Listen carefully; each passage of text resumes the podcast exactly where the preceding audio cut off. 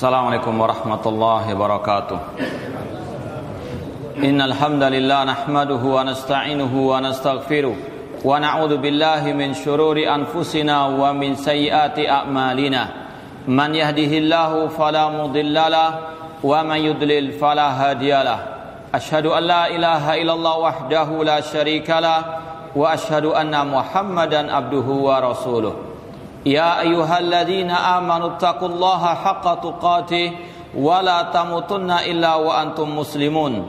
يا أيها الناس اتقوا ربكم الذي خلقكم من نفس واحدة وخلق منها زوجها وبث منهما رجالا كثيرا ونساء. واتقوا الله الذي تساءلون به والأرحام. إن الله كان عليكم رقيبا. يا أيها الذين آمنوا اتقوا الله وقولوا قولا سديدا. يصلح لكم أعمالكم ويغفر لكم ذنوبكم. ومن يطع الله ورسوله فقد فاز فوزا عظيما. أما بعد فإن أصدق الحديث كتاب الله وخير الهدي هدي محمد صلى الله عليه وسلم. وشر الأمور محدثاتها وكل محدثة بدعة وكل بدعة ضلالة وكل ضلالة في النار. Ikhwani fillah rahimani wa rahimakumullah. Segala puji bagi Allah Subhanahu wa taala yang dengan limpah nikmat, hidayah serta pertolongannya kita dipertemukan kembali dalam kajian tentang akidah Ahlussunnah wal Jamaah yang insyaallah mulai malam hari ini kita akan memulai mengkaji kitab baru ya setelah kita selesai dari kitab Mu'amatul Hukam Fidal Kitab Sunnah. Insyaallah mulai malam ini kita akan mengkaji kitab Iktiqad A'immati Ahlil Hadis Akidah Imam-imam Ahlil Hadis Akidahnya imam-imam ahli sunnah wal jamaah Yang ditulis oleh Al-Imam Abu Bakar Ahmad bin Ibrahim bin Ismail Al-Ismaili Yang beliau lahir pada tahun 277 Hijriah meninggal dunia pada tahun 371 Hijriah.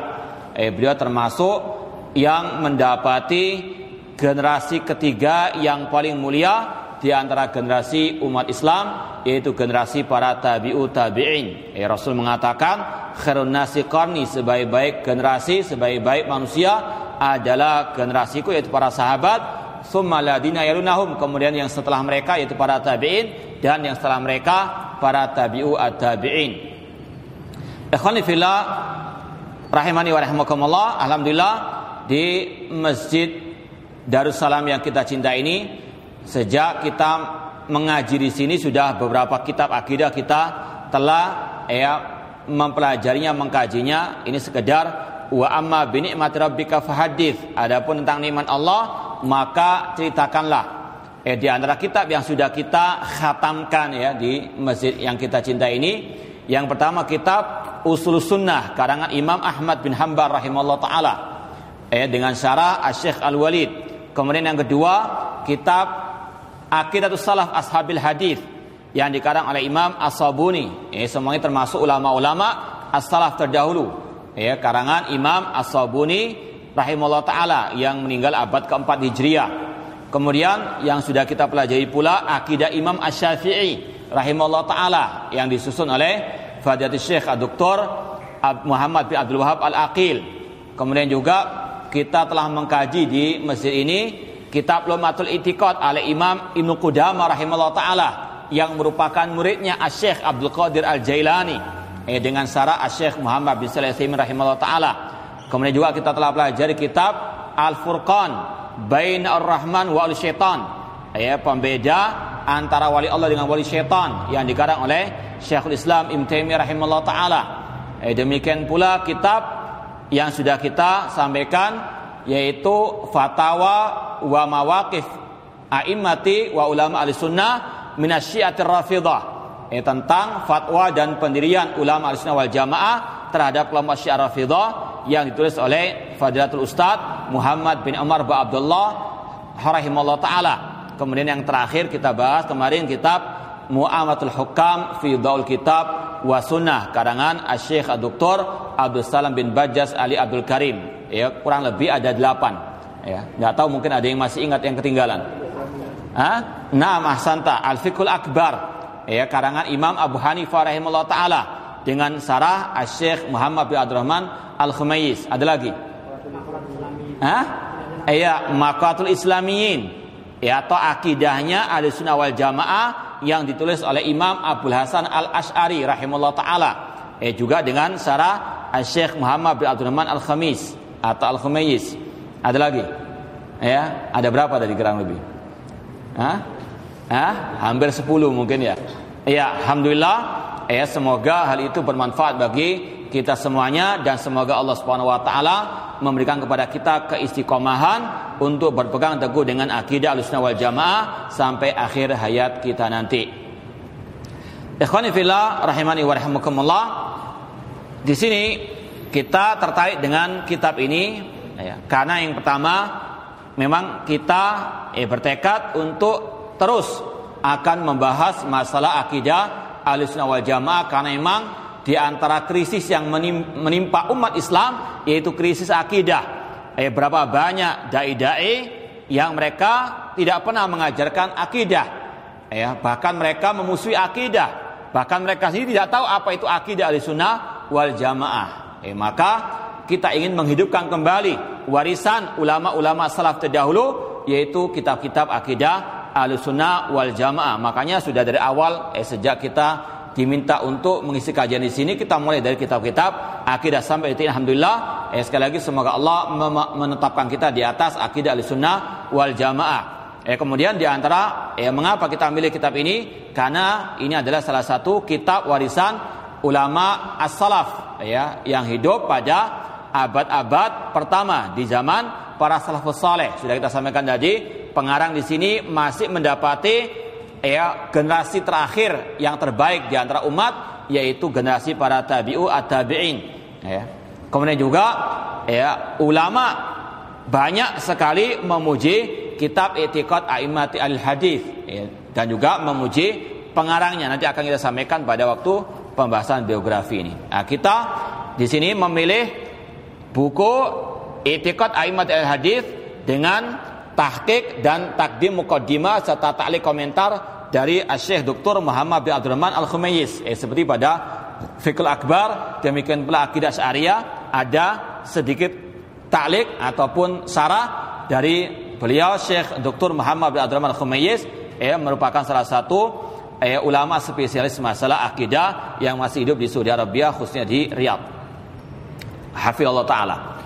Langsung saja kita di sini ingin membaca mukaddimah dari pentahqiq yaitu Syekh Dr. Muhammad bin Abdurrahman Al-Khumayis ya. Ini kita anjurkan kalau bisa eh jamaah juga memegang kitab ya. Jadi biar kita sama-sama punya hujah, punya bukti ini adalah kitab Ahlussunnah wal Jamaah. Jadi kalau ditanya kitab apa? Jangan menjawab hahala adri. Ya, paling tidak ini kitab yang kita kaji di Ampel Sawahan, biar antum nggak dituduh teroris. Ya. Nah, kemudian sekali lagi saya tertarik dengan mukaddimah yang dibawakan oleh pentahqiq kitab ini yaitu Syekh Dr. Muhammad bin Abdul Khumayyiz. Kita baca Bismillahirrahmanirrahim. Ya, di sini beliau memulai dengan al-basmalah sebagai bentuk ittiba kepada sunnah Rasul SAW. Eh, kata para ulama, kita mengucapkan basmalah Bismillahirrahmanirrahim secara lengkap pada dua keadaan saja. Pada waktu menulis surat atau kitab, eh, sebagaimana Rasul ketika menulis surat kepada para penguasa yang kafir pada waktu itu, eh, dengan lengkap Bismillahirrahmanirrahim. Ya. Atau yang kedua, ketika kita mau membaca Al-Quranul Karim, membaca lengkap basmalah bismillahirrahmanirrahim. Adapun zikir-zikir yang lain ya, ketika kita masuk rumah cukup membaca apa? Bismillah, jangan ditambah Ar-Rahman Ar-Rahim, nggak ada contohnya. Cukup Rasul mengatakan bismillah. Demikian pula ketika keluar rumah membaca bismillah, tok ya tidak apa pakai Ar-Rahman Ar-Rahim. Rasul mengatakan idza kharaja rajul min manzilihi faqala bismillah tawakal ala Allah. Jadi bedakan antara bismillah dengan bismillahirrahmanirrahim. Eh bismillahirrahmanirrahim lengkap itu pada waktu menulis surat atau menulis kitab atau ketika kita membaca apa? Al-Quran. Sedangkan dikir-dikir yang lain, kita mau makan cukup membaca Bismillah saja. Jangan nambahi Ar-Rahman, Ar-Rahim. Tidak ada tuntunannya dari Rasulullah SAW. Ya, demikian pula kita mau wudhu membaca Bismillah saja. Ya, tidak perlu pakai apa? Ar-Rahman, Ar-Rahim. Karena apa sekali lagi? Itu yang diajarkan Rasulullah SAW wasallam. Kita cukupkan sesuai dengan apa yang diajarkan Rasulullah Shallallahu alaihi wasallam. Di sini pengarang memulai dengan bismillahirrahmanirrahim ia mengikuti jejak Rasulullah SAW ketika menulis surat dengan Bismillahirrahmanirrahim. Kemudian al-muqaddimah. Di sini beliau membawakan banyak nukilan ucapan-ucapan ulama salaf khususnya yang berkaitan dengan keutamaan ahli hadis, keutamaan ulama-ulama ahli sunnah wal jamaah. Yang pertama beliau membawakan ucapan Imam Ahmad eh dalam mukadimah kita beliau Arad al-Jahmiyah. Imam Ahmad rahimahullah mengatakan Alhamdulillahilladzi ja'ala fi kulli fatratin minar rusul baqaya min ahli ilmi. Segala puji bagi Allah yang mana Allah Subhanahu wa taala menjadikan para pewaris nabi dari para ulama di setiap waktu kekosongan para para rasul. Ya sekarang para rasul sudah tidak ada, tidak ada nabi setelah Nabi Muhammad sallallahu alaihi wasallam. Namun dengan kasih sayang Allah, Allah masih mengutus para pengibar dakwah nabi dan para rasul yaitu para al ulama. Al ulama warasatul al anbiya. Ya, ini sekali lagi merupakan nikmat Allah. Para anbiya tidak ada, para rasul tidak ada, yang ada para pewaris mereka yaitu para al ulama. Ya, namun yang perlu kita ya garis atasi di sini yaitu yang dimaksud dengan ulama di sini adalah para pewaris para nabi. Eh, Rasul mengatakan al ulama warasatul anbiya wa innal anbiya lam yuwarisu dinaran wala dirhaman walakin yuwarisul ilma. Para ulama pewaris para nabi dan para nabi tidak mewariskan dinar maupun dirham walakin yuwarisul ilma namun para anbiya mewariskan apa ilmu. Nabi kita Muhammad SAW mewariskan ilmu Quran dan ilmu as-sunnah. Maka yang disebut dengan ulama yang sebenarnya ulama-ulama yang mewarisi ilmunya Nabi, ilmu Al-Quran dan ilmu apa? As-sunnah, ilmu al-hadith. Ya, maka kalau ada ulama yang mereka benci Al-Quran, benci hadith, maka itu bukan ulama namun ngelama. Ya, kalau ada ulama yang mereka mengajarkan filsafat, mengajarkan ilmu-ilmu yang bertentangan dengan Al-Quran dan Sunnah, itu bukan ulama warasatul anbiya. Ya, sekali lagi harus kita ketahui siapa ulama yang sebenarnya. Tadi ulama yang apa? Warasatul al-anbiya. Makanya di sini dikatakan segala puji bagi Allah yang menjadikan bagi setiap kekosongan para rasul bakaya ya sisa-sisa dari para ulama. Apa tugas mereka? Kata Imam Ahmad, ya diuna man dhalla ilal huda. Mereka menyeru orang-orang yang sesat kepada petunjuk. Ini cirinya para ulama, menyeru manusia kepada petunjuk dan khairal hadyi hadyu Muhammad SAW. Khairal huda, huda Nabi SAW. Dan sebaik-baik petunjuk adalah petunjuk siapa? Nabi Muhammad SAW. Ini adalah ciri para ulama yang pertama di sini disebutkan yaitu mereka-mereka yang menyeru manusia ke sunnah Rasul Sallallahu Alaihi Wasallam. Kalau ada ulama atau yang dikatakan ulama namun membenci sunnah Rasul, eh, membenci jenggot misalnya yang merupakan eh sunnahnya Rasul SAW, maka itu bukan ulama, itu adalah orang nge ngelama. Ya, ini adalah musuhnya para ulama, ini adalah musuhnya para ambiya wa wa rusul. Ya, sekali lagi yad'una man dhalla ilal huda. Mereka para ulama-ulama tersebut menyeru manusia yang tersesat ke dalam petunjuk dan petunjuk sebaik-baik petunjuk adalah petunjuk Nabi Muhammad sallallahu alaihi wasallam.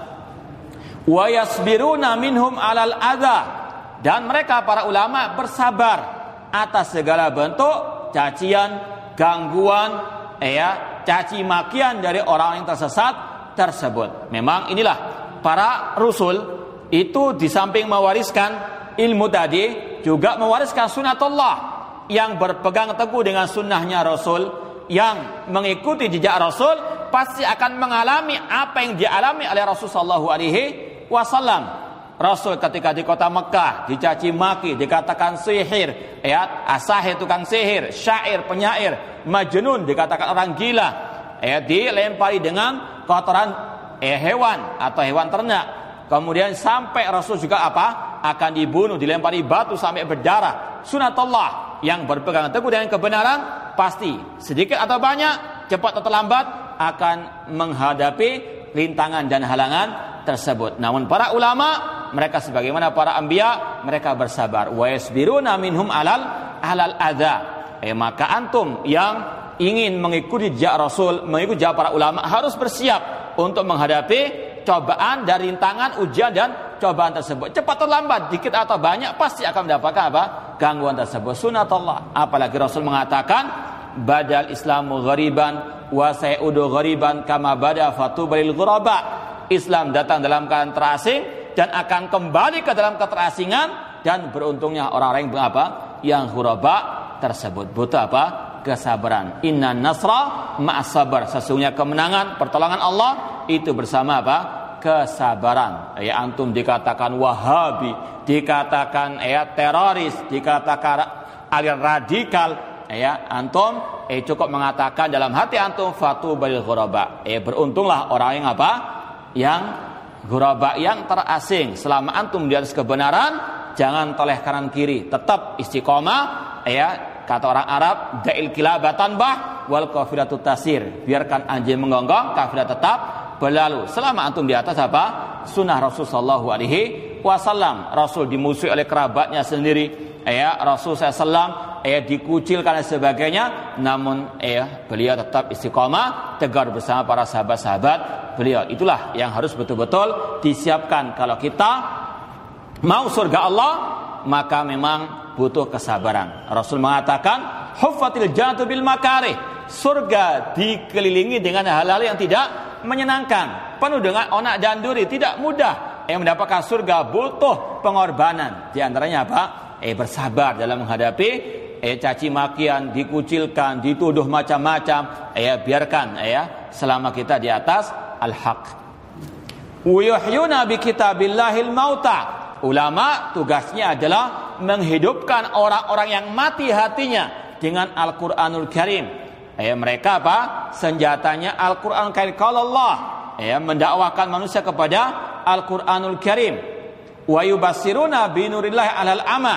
Mereka menerangi dengan cahaya Allah, dengan Al-Qur'an dan Sunnah orang-orang yang mata matanya buta, ya, Inna la ta'mal absar walakin ta'mal qulub allati fis sudur. Bukan mata kepala ini yang buta, namun mata hati mereka yang yang buta. Maka para ulama menyinari hati mereka yang telah buta dengan cahaya Allah, dengan Al-Qur'an dan Sunnah Rasul SAW. Nah itu maksudnya orang-orang yang tersesat, eh baik mungkin dia orang yang kafir atau mungkin dia alil bid'ah yang hatinya telah ya mengkarat ya kesyirikan, kebid'ahan, maka para ulama mendakwai mereka dengan cahaya Allah, dengan Al-Qur'an dan Sunnah Rasul sallallahu alaihi wasallam. Eh, sebagaimana Rasul dahulu.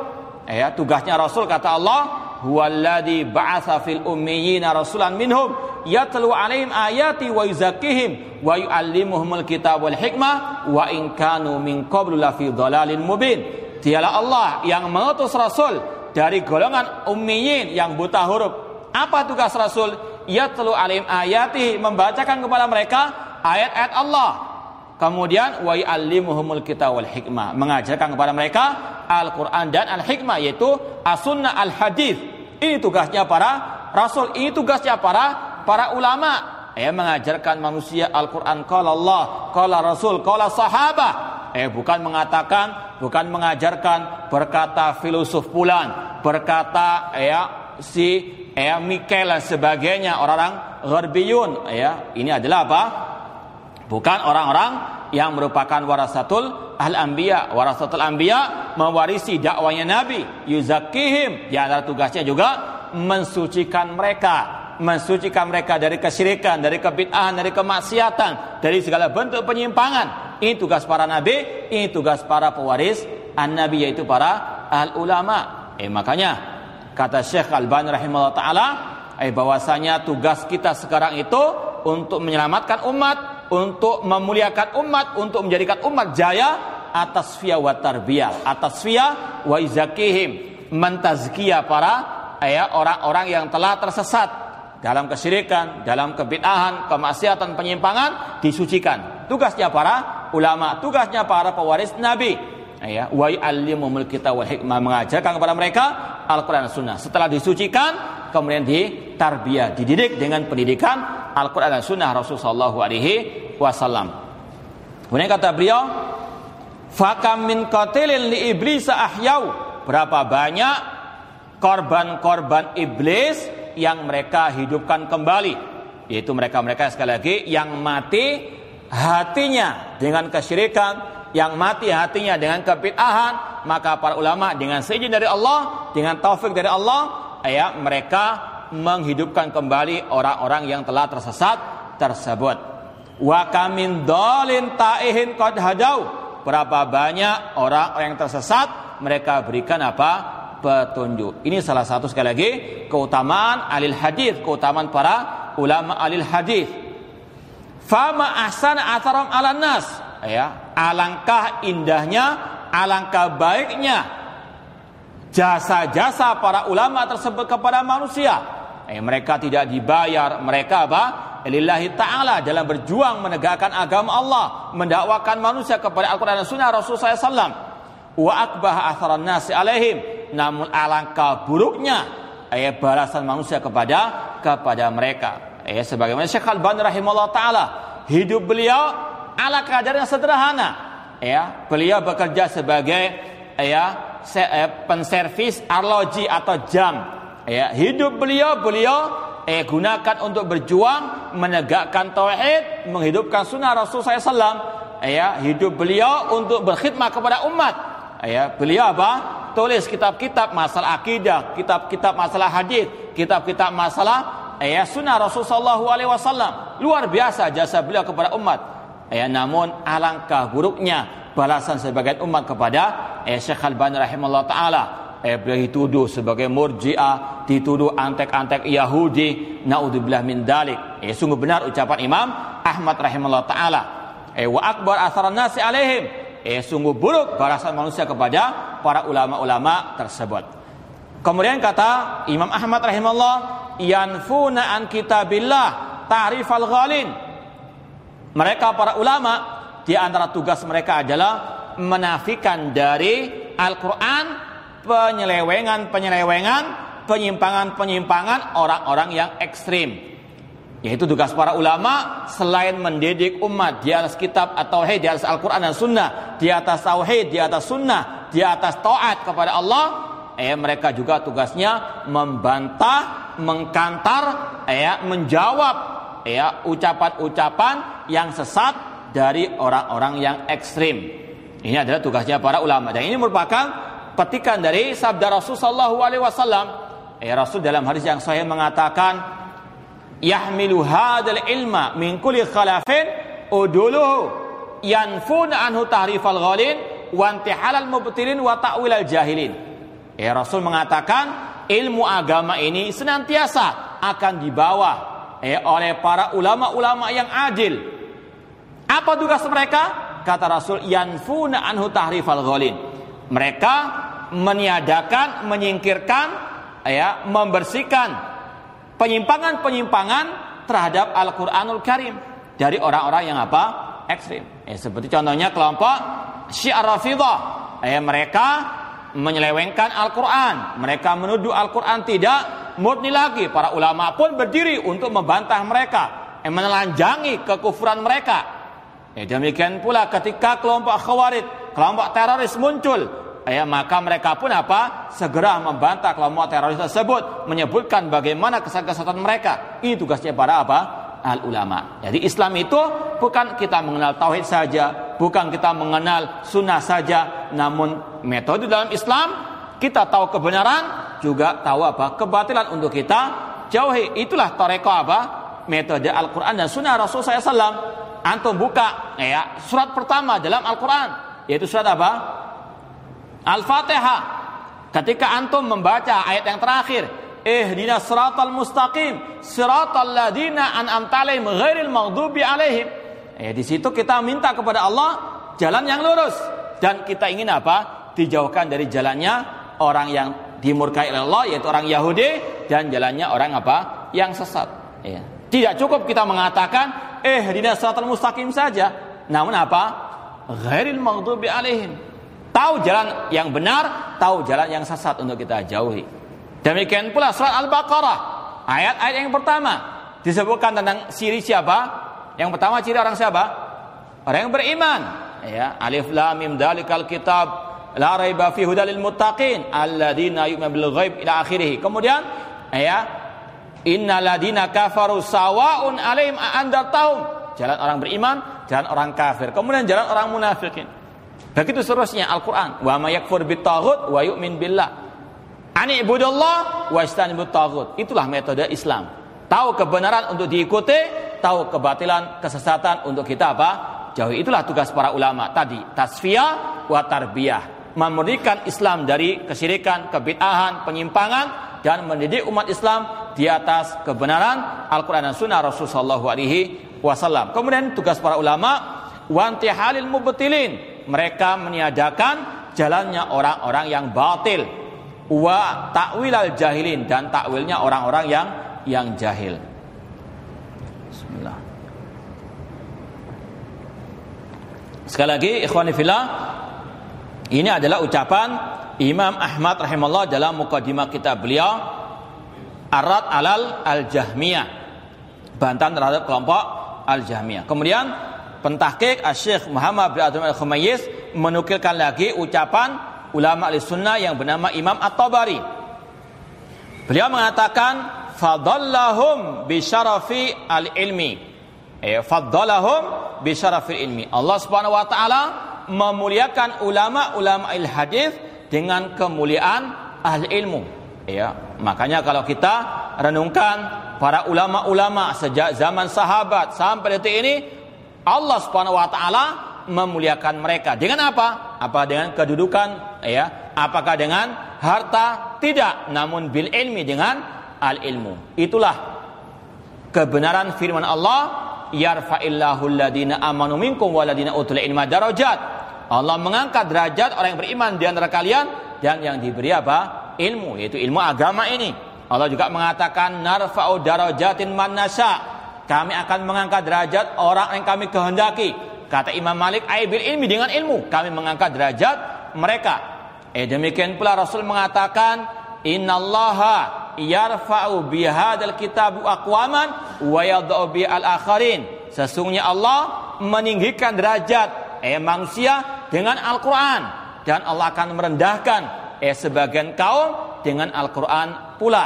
Ini menunjukkan sekali lagi kebenaran firman Allah dan sabda Rasul SAW Allah meninggikan derajat para al ulama. Contoh sekali lagi Imam Asy-Syafi'i misalnya, ya di zaman Imam Syafi'i banyak orang kaya, di zaman Syafi'i banyak pemimpin kaum muslimin. Namun Imam Syafi'i nama beliau lebih harum daripada apa? Yang lainnya. Meskipun beliau tidak menginginkan akan hal itu.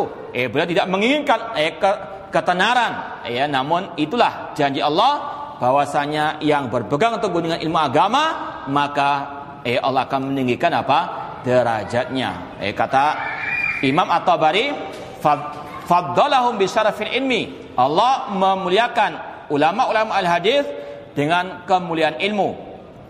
Wa karramahum hilmi dan Allah memuliakan mereka dengan kewibawaan ya mereka sebagai para ulama yang bersabar dalam menghadapi segala keadaan wa ja'alahum lid-dini wa ahli a'laman Allah menjadikan para ulama eh sebagai bendera agama ini eh makanya orang-orang yang menghinakan para ulama yang betul-betul ulama itu sungguh besar eh dosanya, sungguh besar kemurkaan Allah kepada kepada mereka.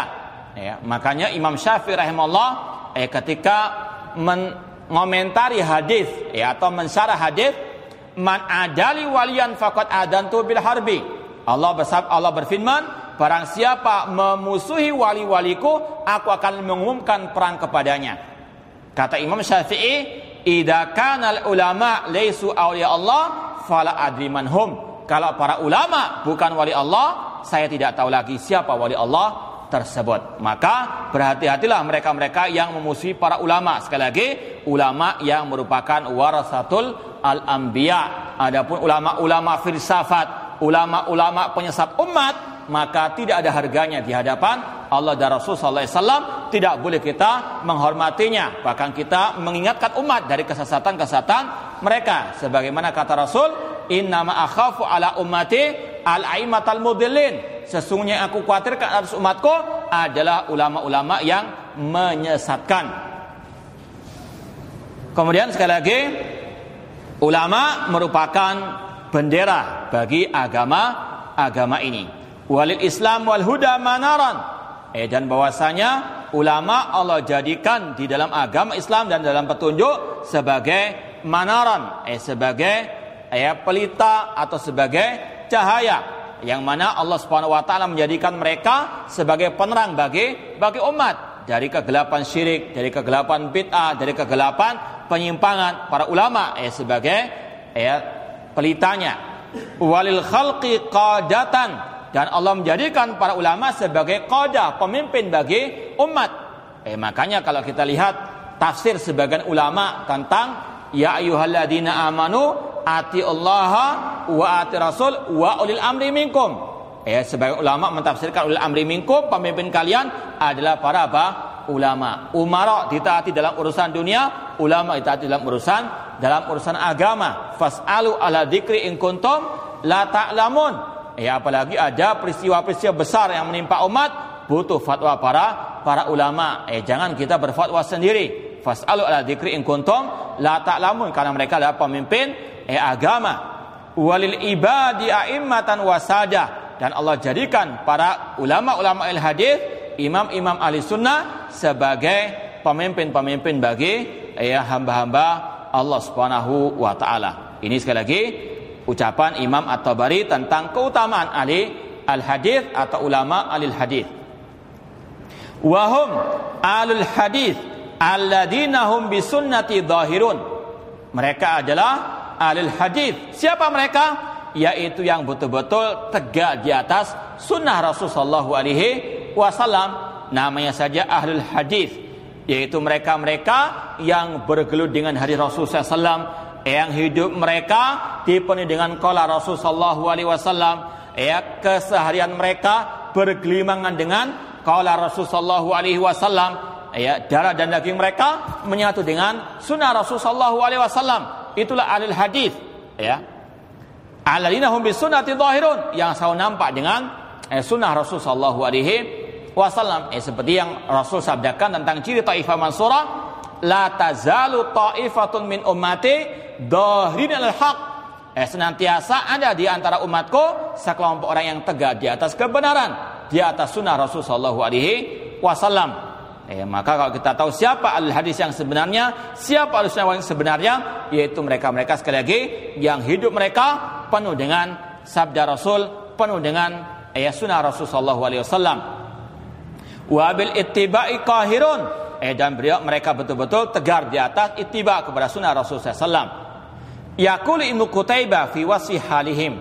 Berkata ulama al-sunnah yang bernama Imam Ibnu Qutaibah ketika mensifati keadaan al-hadis alladzina lam yazalu bisunnati dhahirin al hadis mereka-mereka yang selalu tegak di atas sunnah Rasul sallallahu alaihi wasallam. Eh, di sini yang perlu kita sampaikan yang dimaksud dengan sunnah Rasul di sini secara umum yaitu metode hidupnya Rasul sallallahu alaihi wasallam baik yang hukumnya wajib atau mustahab baik yang tercantum dalam Al-Qur'an atau dalam hadis Rasul sallallahu alaihi wasallam. Eh sudah pernah kita sampaikan kata-kata as-sunnah jika dimutlakkan itu ada empat maknanya. Bisa as-sunnah bermakna al-hadis, bisa as-sunnah bermakna mustahab jika dikerjakan melakukan pahala, jika tinggalkan tidak berdosa. Yang ketiga al-sunnah bisa bermakna al-aqidah. Yang keempat al-sunnah as-sunnah bisa bermakna metode hidupnya Ar-Rasul SAW. Yang dimaksud di sini adalah eh, as-sunnah merupakan metode hidup Rasulullah SAW secara umum seperti Rasul sabdakan, "Alaikum bisunnati wa sunnatil khulafa ar-rasyidin." Wajib bagi kalian berpegang teguh dengan sunnahku Demikian pula Rasul mengatakan man raghiba an sunnati falaysa. Barang siapa yang enggan terhadap sunnahku maka dia bukan dari golonganku. Yang disebut dengan sunnah di sini adalah metode hidupnya Ar-Rasul sallallahu alaihi wasallam. Kata Imam Ibnu Qutaibah, ahlu sunnah mereka-mereka yang tegar di atas as-sunnah. Ya, meskipun banyak badai yang menghadang, ya, banyak orang danduri mereka tetap tegar di atas as-sunnah wabil ittiba qahirin yudajuna bi kulli baladin wala yudajaun eh wallah alam maknanya eh mereka itu selalu dimusuhi oleh manusia. Eh padahal mereka tidak memulai untuk apa? Memusuhi manusia. Namun manusia banyak yang apa? Mencampakkan mereka manusia menghinakan mereka. Ya dan inilah yang Rasul sabdakan tadi. La tazalu ta'ifatun min ummati dahin al-haq la yadurruhum man khadalahum wala man khalafahum hatta ya'ti amrullah wa hum ala dzalik. Ya, senantiasa akan ada sekelompok dari umatku yang tegak di atas kebenaran, di atas sunnah Rasul sallallahu alaihi wasallam. Ya, man khadalahum, tidak mencelakakan mereka, tidak memadaratkan mereka orang-orang yang mencampakkan mereka ataupun yang menyelisih mereka sampai datangnya perkara Allah, yaitu angin yang akan me, ya, mewafatkan setiap orang yang yang beriman. Intinya sekali lagi, itulah para ulama Ahlussunnah wal Jamaah, mereka tegar di atas sunnah, tidak peduli dengan caci makian manusia. Wa istataru minhum bin nihal wala yastatirun. Ya, bahwasanya banyak orang-orang yang mereka ya bersembunyi di balik alu al hadis dalam artian wallah alam maknanya bahwasanya umat Islam eh menjadikan mereka sebagai tameng dalam apa? menghadapi kesesatan-kesesatan, penyimpangan-penyimpangan atau pemikiran-pemikiran yang yang sesat. Mereka yang tampil terdepan untuk menghalau kesesatan-kesesatan tersebut. Wala yastatirun. Nah, mereka tidak pernah apa? bersembunyi. Mereka tegak di atas apa? Di atas al-haq. Ya, bukan seperti kelompok eh haroka, kelompok-kelompok bawah tanah yang mereka selalu apa? bersembunyi ya di lorong-lorong di bawah tanah dan lain sebagainya. Makanya kata Al Khalifah Umar bin Abdul Aziz, "Idza ra'aita qauman yatanajawna fi amri dinihim fa'lam annahum ala ta'sisid dolalah." Kata Al Khalifah Umar bin Abdul Aziz, apabila kalian ya mendapati sekelompok orang mereka berbisik-bisik dalam urusan agama, ketahuilah mereka di atas kesesatan ya dan ini sudah pernah kita sampaikan kelompok haroka ya kelompok ya teroris eh, mereka demikian ngajinya lima orang ya di tempat-tempat sembunyi. Tidak boleh ada yang ya ikut kalau tidak apa dapat izin dari sang ya ketuanya. Eh, yang dibicarakan itu masalah pengebom masalah mengkafirkan dan sebagainya. Ini sekali lagi bedanya al sunnah dengan alil al bidah al sunnah tegar di atas kebenaran. Wa yasda'una bihaqqihim nas ahlu sunnah ulama-ulama al hadis mereka terang-terangan menampakkan al haq wala yastaghusyun ya mereka tidak apa? Ya menyembunyikan mereka tidak ya, berbuat kecurangan dalam menyampaikan amanah agama Allah Subhanahu wa taala. La yartafi bil ilmi illa man rafa'u eh, tidak akan ada orang yang tinggi derajatnya dengan ilmu kecuali mereka-mereka yang betul-betul diangkat derajatnya oleh Allah lewat para ulama-ulama tersebut. Artinya sekali lagi ilmu ini tidak akan mungkin eh, bisa meninggikan umat kecuali ilmu yang merupakan pewaris para nabi. Wala yattadi fihi illa man wada'u dan tidak akan ada orang yang rendah kecuali yang direndahkan oleh mereka para ulama ahli al hadis. Eh, mereka inilah yang menyaring eh, siapa ahli sunnah siapa yang merupakan alil alil bidah.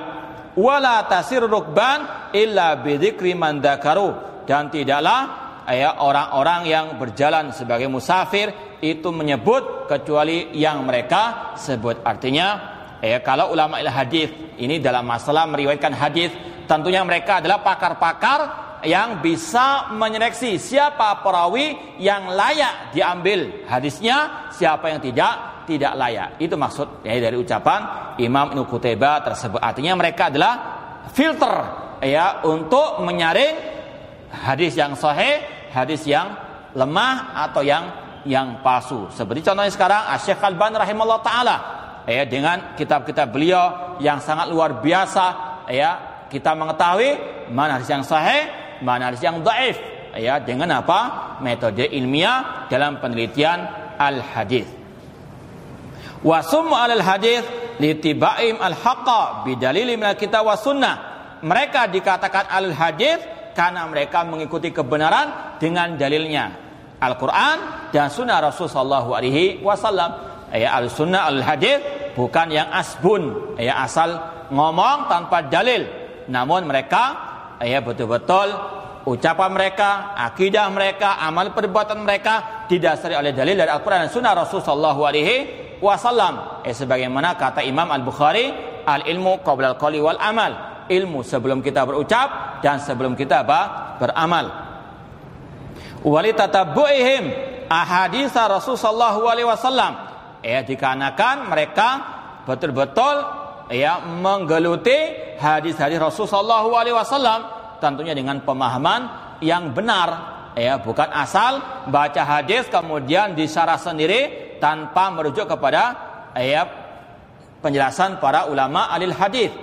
Ya, lil amal biha. Ya, dan mereka mempelajari hadis untuk mengamalkannya. Wa taqdimiha ala kulli qaulin dan yang termasuk ciri khas al-sunnah yaitu mereka selalu mendahulukan ucapan Rasul di atas semua ucapan manusia yang ada. Ya seperti yang sudah kita sampaikan kemarin, kalau ada orang mengatakan oh boleh demonstrasi ya, dengan dasar itu buktinya sebagian salaf mengkritik pemerintah di hadapan umum, maka kita katakan ya sudah kita terima. Namun Rasul mengatakan man arada an yansaha li sultanin bi amrin fala yubdilahu niatan. Rasul mengatakan barang siapa yang ingin menasihati pemimpinnya jangan di hadapan umum, jangan di demo. Mana kita ya ambil ucapan Rasul atau sebagian salaf. Kita hormati salaf. Namun ucapan Rasul lebih kita apa? dahulukan. Ini ciri khas al-sunnah wal jamaah. Ya, kita menghormati ulama. Namun kalau ada ucapan ulama menyelisih sabda Rasul, maka kita ambil ucapan Ar-Rasul SAW. Dan itu wasiat para imam-imam ahli sunnah. Imam Syafi'i rahimahullah mengatakan, "Idza khalafa qawli qala Rasul, fadribu qawli adal haid." Apabila ucapanku menyelisih ucapan Rasul, buang jauh-jauh ucapanku. Ini pesannya Imam Syafi'i rahimahullah taala. Itulah ciri khas alul hadis al-sunnah wal jamaah taifal mansurah fahum al-firqatun najiyah as-sabita ala makan ali rasul sallam wa ashabuhu al-hadith itulah al-firqatun najiyah kelompok yang apa? Yang selamat. Di sini perlu kita sampaikan ada beberapa nama yang merupakan sinonim dari ahlu sunnah. Ya kalau kita mau sebutkan yang pertama alusna wal jamaah itu sendiri. Kemudian ahlul hadis, eh kemudian ahlul asar, kemudian al firqatun najiyah, eh kemudian at-taifah al mansurah, al ghuraba, ya. Ada waktu salafiyah atau as-salafiyun, ya. Kemudian juga ya uh, apa lagi? Ya, al hadis, al asar, al sunnah wal jamaah, al-firqatun naji atau ifan mansurah, al-ghuraba, as-salafiyun. Ya mungkin tujuh ini merupakan sinonim dari nama ahli sunnah wal jamaah. Makanya ulama ya menyebutkan nama-nama tersebut ya dengan sinonim-sinonimnya. Di sini dikatakan al-hadis fahumul firqatun najiyah. Mereka adalah golongan yang selamat. Ini sesuai dengan hadis Rasulullah SAW. Eh, Rasul mengatakan apa? umat ini akan terpecah yaitu 73 golongan semuanya masuk neraka kecuali satu. Ini yang disebut dengan apa? Al-firqatu an-najiyah, kelompok yang yang selamat. Siapa mereka? Ma'ana alaihi washabi. Kata Rasul mereka yang mengikuti aku dan para para sahabatku.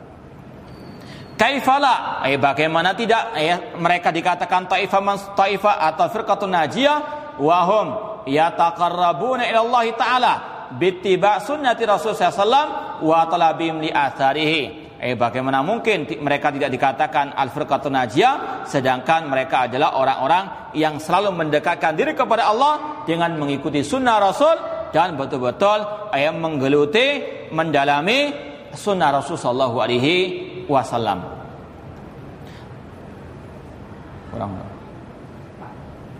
Kala Ibn Hibban fi qali Nabi sallallahu alaihi wasallam. Imam Ibn Hibban berkata ketika mensyarah menjelaskan sabda Rasul, "Alaikum bisunnati, pegang erat sunnahku." Beliau Ibn Hibban mengatakan, "Inna man wadhaba, inna man wadhaba ala sunan wa qala biha wa lam yaruj ala ghairiha min al-ara fa huwa min al-firqatin najiyah." Sesungguhnya orang-orang yang tekun ya mempelajari as-sunnah. Dan mereka berkata dengan sunnah Rasul. Dan mereka tidak berpaling eh kepada pendapat-pendapat yang menyelisihinya maka dia yang dikatakan sebagai al-firqatu an-najiyah. Eh, maka kalau kita mau selamat di dunia wal akhirah pegang arah sunnah Rasul dan betul-betul ya kita ya mohon kepada Allah agar kita diwafatkan di atas sunnah Rasul sallallahu alaihi wasallam. Wa qala Ibnu Qutaibah, Ibnu Qutaibah mengatakan Fa'am ashabul hadis fa innahum iltamasul haqqa min wijhatihi. Adapun ashabul hadis, mereka adalah orang-orang yang mencari kebenaran dari sumbernya, yaitu Al-Qur'an dan Sunnah Rasul SAW, bukan mencari kebenaran dari orang barat, eh bukan mencari kebenaran dari eh kelompok filsafat, namun mencari kebenaran al-haqqu min rabbik, kebenaran dari Allah, yaitu dari Al-Qur'an dan Sunnah Rasul sallallahu alaihi wasallam. Wa tattaba'uh min madanihi mereka betul-betul mencari al-haq dari sumbernya yang asli. Wa taqarrabu ilallah. Bismillah. Bittibaihim sunnah Rasul sallallahu alaihi wasallam. Mereka mendekatkan diri kepada Allah dengan mengikuti sunnah Rasul sallallahu alaihi wasallam wa talabihim li atharihi wa akhbarihi barran wa bahran wa syarqan wa gharban. Eh dan mereka betul-betul mencari sunnah Rasul eh lewat daratan, lewat lautan ke arah timur ataupun arah arah barat. Ini yang mungkin kita bisa sampaikan eh, pada kesempatan eh, perdana kitab I'tiqad A'immat Hadis oleh Imam Abu Bakar Ismaili rahimallahu taala. Insyaallah kita akan lanjutkan pada pertemuan yang akan datang. Aku qouli hada wa akhiru da'wana alhamdulillahi alamin. Wassalamualaikum warahmatullahi wabarakatuh.